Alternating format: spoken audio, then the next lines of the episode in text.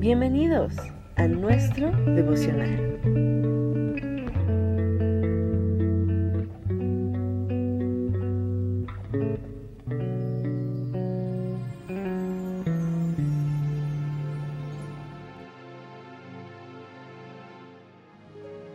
Hola, es un placer volver a saludarles y el día de hoy quiero compartir con ustedes en este devocional acerca de la bondad de Dios.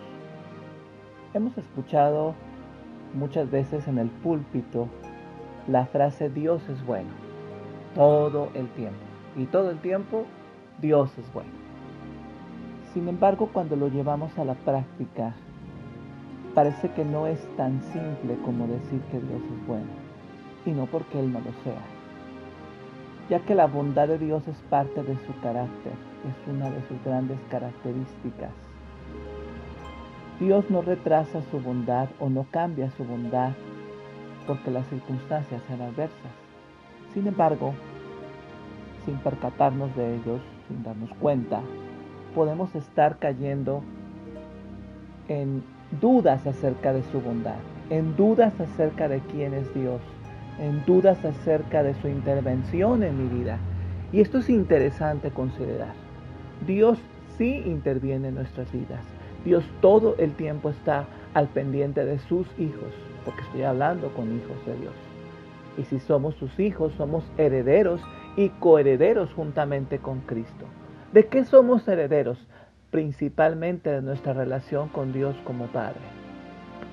Y si somos herederos de esta bondad de Dios, somos herederos de esta relación misericordiosa de Dios con nosotros, entonces somos participantes de sus acciones en nuestra vida.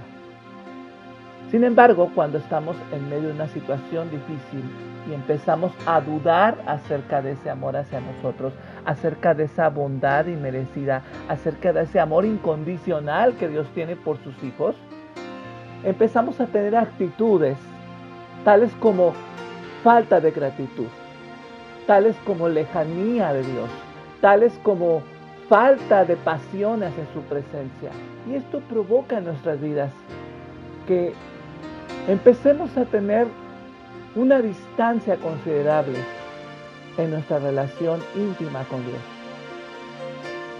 Esto provoca, por supuesto, cansancio, fatiga y cristianos que cada día podemos vernos más desilusionados de las cosas de Dios, más desilusionados de la bondad de Dios, más desilusionados del caminar que tenemos como creyentes.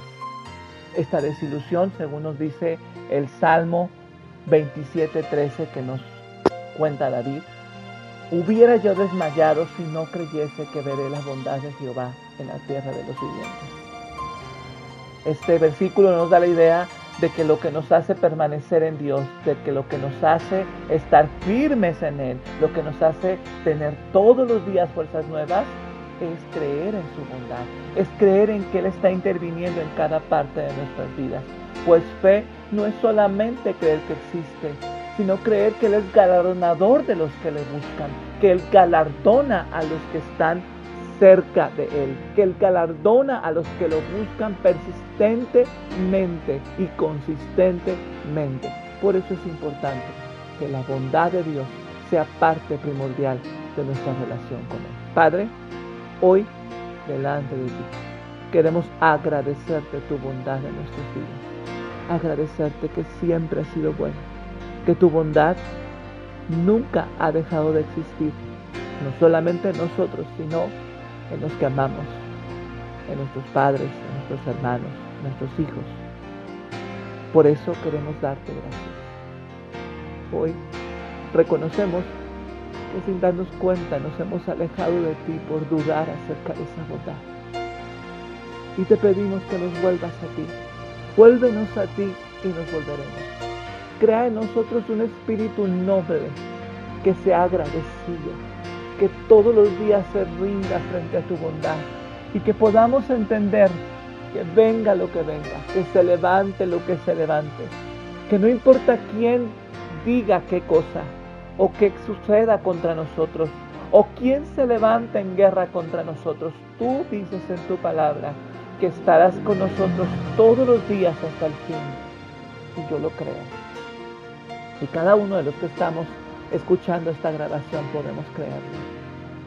Porque sí, tú eres bueno, más allá de nosotros, más allá de nuestras limitaciones, más allá de estas emociones que se encuentran muchas veces siendo contradictorias a tu bondad, más allá de las personas que nos rodean, más allá de las circunstancias adversas.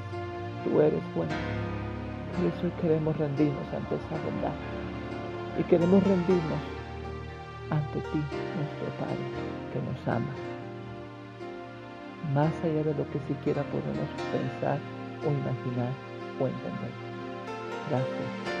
Te exalto, Rey de Reyes y Señor de Señores.